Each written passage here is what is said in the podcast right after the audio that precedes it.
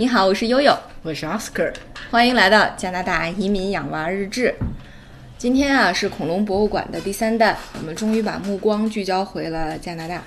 啊，如果你问本地人说加拿大这个看恐龙、看古生物要去哪儿呢？可能大家都会为您推荐这个阿尔伯塔省卡尔加里以东一百三十公里左右的一个小镇，叫 Drumheller。呃，说起来呢，这个也是北美洲啊古生物和这个恐龙化石储量最为巨大的一个地域，就是所谓的红鹿河和红鹿河谷。呃，但是呢，这一片儿也是意外发现的哈。在这个一八八四年，加拿大地质勘探局有个地质学家叫 Joseph Terrill 约瑟夫泰瑞尔，他的团队呢，原来是在这个河谷附近搜寻煤矿。偶然发现了一具七千万年前的一个恐龙的头盖骨，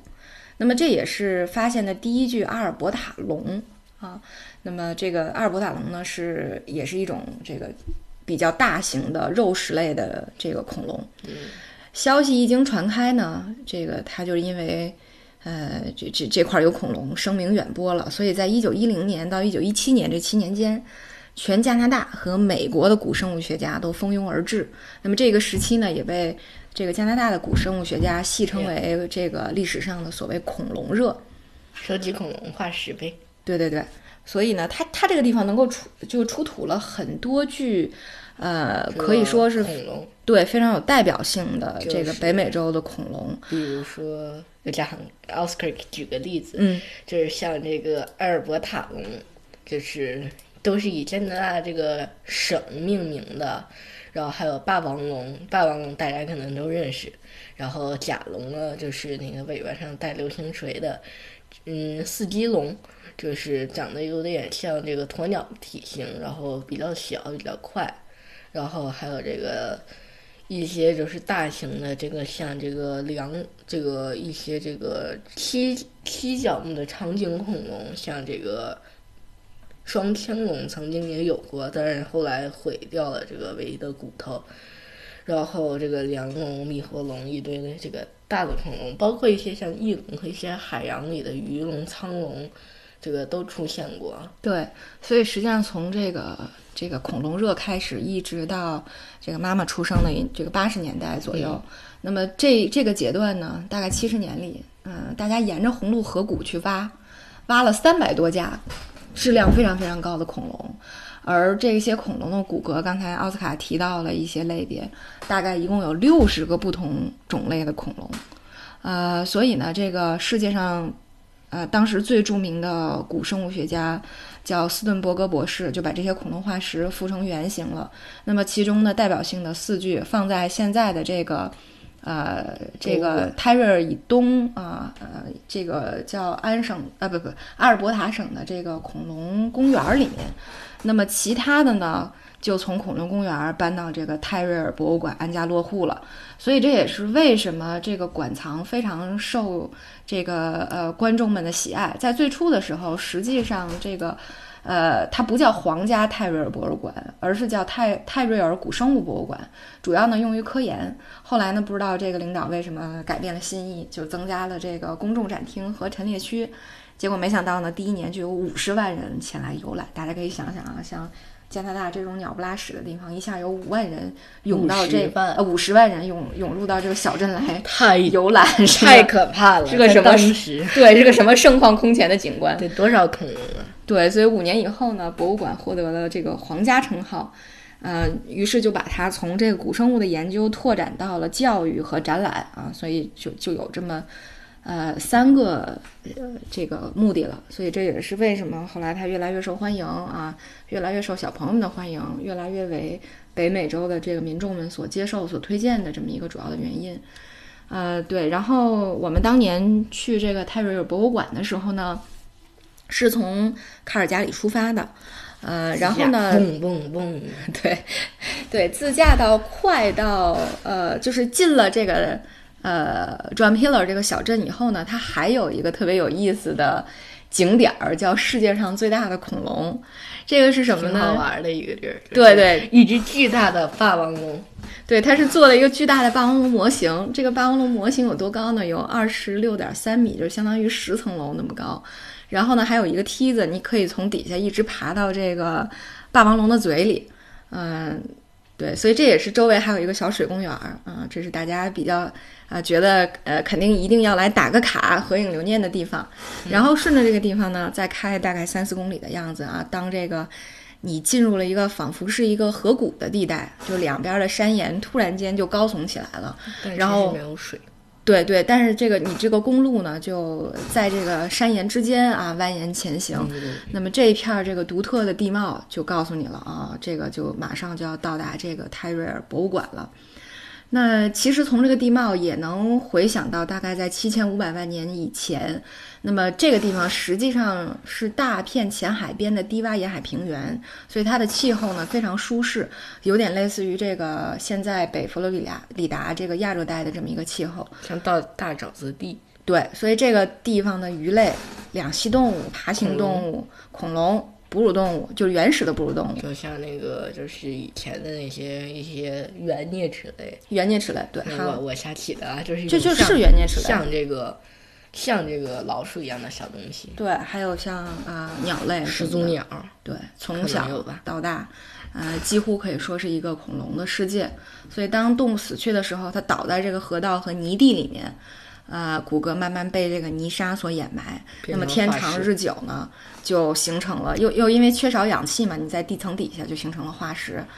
啊、所以这也是为什么这个地区能够出产这么多恐龙的原因，所以肯定是跟它的这个地貌和气候结构有关系的。当然，现在的话也还是就是生机勃勃，就是像有一些这个野生动物，像就是北美洲很有名的叉角羚，嗯，然后还有一些各种鹿也都生活在这个公园里，然后还有很多像加拿大鹅和一些别的鸟也会在这里说捕鱼啊，或者是这个迁徙中途在这歇一下脚，所以现在还是很丰富啊。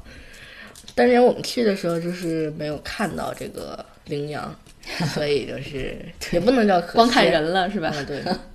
对，然后等到了这个恐龙博物馆以后呢，你会发现它主要是由两部分组成，一部分呢是它的这个主体展馆的部分，而另外一部分它有一个挖挖掘现场。嗯，当时呢大洋带着奥斯卡去了，是吧？看了一眼，对，奥斯卡讲讲吧。嗯，其实我没有怎么看了，就是差不多忘了，但是就是准确的讲，就是还能记得很清很清楚一点，就是我们好像说是看到一个什么，就是拿鹦鹉螺，就是古鹦鹉螺做的耳环和一些首饰，因为它那个鹦鹉螺的这个壳，古鹦鹉螺就是菊石，它的壳弄完之后都是就是挖出来之后都是五彩斑斓，只要清洗好就特别的漂亮。对，所以你在这个挖掘现场是能够看到散落在地上的这种菊石的化石和这个恐龙的化石的，然后呃，还是比较这个嗯震撼新鲜的，是吧还？有三叶虫，这个还有三叶虫旗下这种这个古代的这种就是大海怪，嗯嗯。嗯，这种海虫子，对，实际上在暑假的时候，或者是天气好一点儿哈，这个恐龙博物馆呢，也会给小朋友们开放这个恐龙的勘探，这个恐龙化石的勘探之旅。这个也比较有意思，就是他会这个博物馆的工作人员会带着小朋友们去一起挖挖化石。对，一起到这个挖掘现场去挖化石，给大家讲解一下这个考古工作是如何进行的。嗯，还是挺好玩的。对，包括暑假好像还有这个夏令营。我不是很清楚了，嗯，它有几个小时的，也有一天和几天的这种。因为当时我们时间比较紧，呃，所以就没有去。等将来我们回头找机会再去一次吧，或者给你报一个夏令营什么的。就是后来回北京买了个菊石化石，对挖挖挖挖挖，到现在还没挖出来，就是都送人了。后来，对，然后呢，再呃说一下馆藏。其实，在这个呃阿尔伯塔的这个呃 John Hiller 皇家泰瑞尔博物馆里面，可能数得上比较有代表性的还是加拿大本地产的这个阿尔伯塔龙。阿尔伯塔龙实际上是这个 T-Rex 就是一种霸对暴龙属的一种暴龙属的一种，对，这个很大，它是吃就是三角龙的，吃三角龙的。呃，对，基本上就是这种这个，它就是吃这种食草恐龙嘛。对，呃，虽虽然说它是这个暴龙的一种哈，但是为了纪念它的这个重要的发现，所以还是呃根据它的这个呃发源地的呃名字来命名的，所以叫阿尔伯塔龙。嗯那其实恐龙有很多都是用这个发源地来命名的。像这个中国有一些这个马文姓马文西铁修铁道的时候，这个出轨了，这个车就啊是发现了 发现了这个恐龙马门西龙是吧？对，这个就是它很多都是以地名命名，因为最简单嘛。对，也有一定的那个纪念和代表意义。但是呢，就是呃，阿尔伯塔龙呢没有这个霸王龙那么大，那么厉害，呃，对，厉，但是它的这个尺寸小一号，可是呢，它的速度就快了很多，嗯它每小时能够跑三十公里啊，所以实际上还是在肉食，就是这种大肉食性、肉食性的大型的恐龙里面，这个移动速度像算是非常快的了，嗯，对吧？然后的话，它就是我个人觉得还是挺帅的嘛。就是它长得，其实你要是不仔细看，还是看不出来说它是一只霸王龙的。但是如果你仔细看，你就会发现它是两只手指头。啊，是两只手指头，对啊，霸哎，它也像那个霸王龙一样短手那么短吗？对，哎，你给大家出一个那个特别搞笑的那个脑筋急转弯吧。呃，那个脑筋急转弯就是那个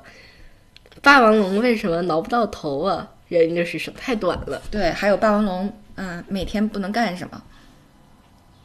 它不能刷牙，因为它的手拿着牙刷够不到嘴。但是阿尔伯塔龙就相相对会长一些，至少这个这个就是没有霸王龙那么短啊。哦，这样子。所以它，但是两只手指头也好，就是它就像两把剑，然后直接插插到这个三角龙的头上，就可以直接拽起来吃。哦别的可能是趴在地上吃，它是直接 就像那个吃烤肉一样，是吧？这个就相当于烤肉签子，直接把肉穿在签子上，然后坐在旁边慢慢享受。对，别的恐龙有可能吃完就得跑，它不需要啊。对，然后呃，哦哦对，如果说这个恐龙是由于它的发现地命名的呢，实际上这个泰瑞尔博物馆呢也是呃这个为了纪念发现阿尔伯塔龙的这个呃这个科学家啊，就是泰瑞尔博士。啊，所以起了这么一个名字。那么在这个博物馆里呢，你能够看到这个各种各样的恐呃、恐龙的化石和古生物的化石。像这个猛犸象、大地懒，对对对，还有电齿虎啊、三叶虫啊，这些就是，还有像翼龙、苍龙这些是恐龙亲戚的，都能看到。是的，呃，然后呢，它也加了很多跟小朋友相关的一些互动的，呃，这个内容，比如说大家可以在对万化石，还有就比如说大家可以在我节目里的那个照片里可以看到哈，他呃拿了一根这个恐龙的腿骨，然后呃量给小朋友们量身对，给小朋友们量身高，大家可以看看这个奥斯卡和小珍珠啊，分别就到恐龙大腿的哪迷，惑龙的大腿。对，所以也也可以想象一下，这个几千万年以前啊，如果把一个恐龙放在你旁边儿，你多高？你才多大？对你只能是被这个穿在叉子上的肉了，是吧，奥斯卡同学？嗯，没准那个叉子还插不进去。对，呃，所以还非常有意思。还有比如说体重哈，你你现在小朋友的体重相当于多重？像当时奥斯卡是已经比一只河狸重了，而这个什么河狸呃妹妹只有呃一只小狐狸那么重啊、所以其实它加了很多这种互动性、呃互动性的呃这个展示的各种游戏，对各种游戏和环节，让小朋友能够呃这个更好的去更好的。对，而且去想象这个恐龙是什么样子的。呃，如今呢，这个呃这个开采和挖这个勘探的工作呢，其实还在继续。呃，因为像每年雨水和草原溪流都会把这个红鹿河谷呃冲击出这个一厘米厚左，就是冲击掉一厘米厚左右的泥土，所以这个新的化石还在会对还在发现新的恐龙，对对对，还在不断的发掘出来啊，其实还是挺蛮有意思的，挺好玩的。对，我想等奥斯卡同学长大以后，如果想当一个恐龙学家或者古生物学家啊，相信还能有嗯新的发现。这个总结一下吧，就是很好玩儿，然后它很大，我当时记得，然后里头有各种好吃的，然后好玩儿的，就然后的话，其实我觉得最最最有最就是印象就是当时那个我去量那个腿骨，就当时那块儿，感，觉那个比较有意思，是吧？因为你想啊，就当时我在班里也算是高的，我想那应该挺厉害的话，结果一一到那个恐龙，简直傻眼了，自己还没有他的腿高。好吧，这个呃，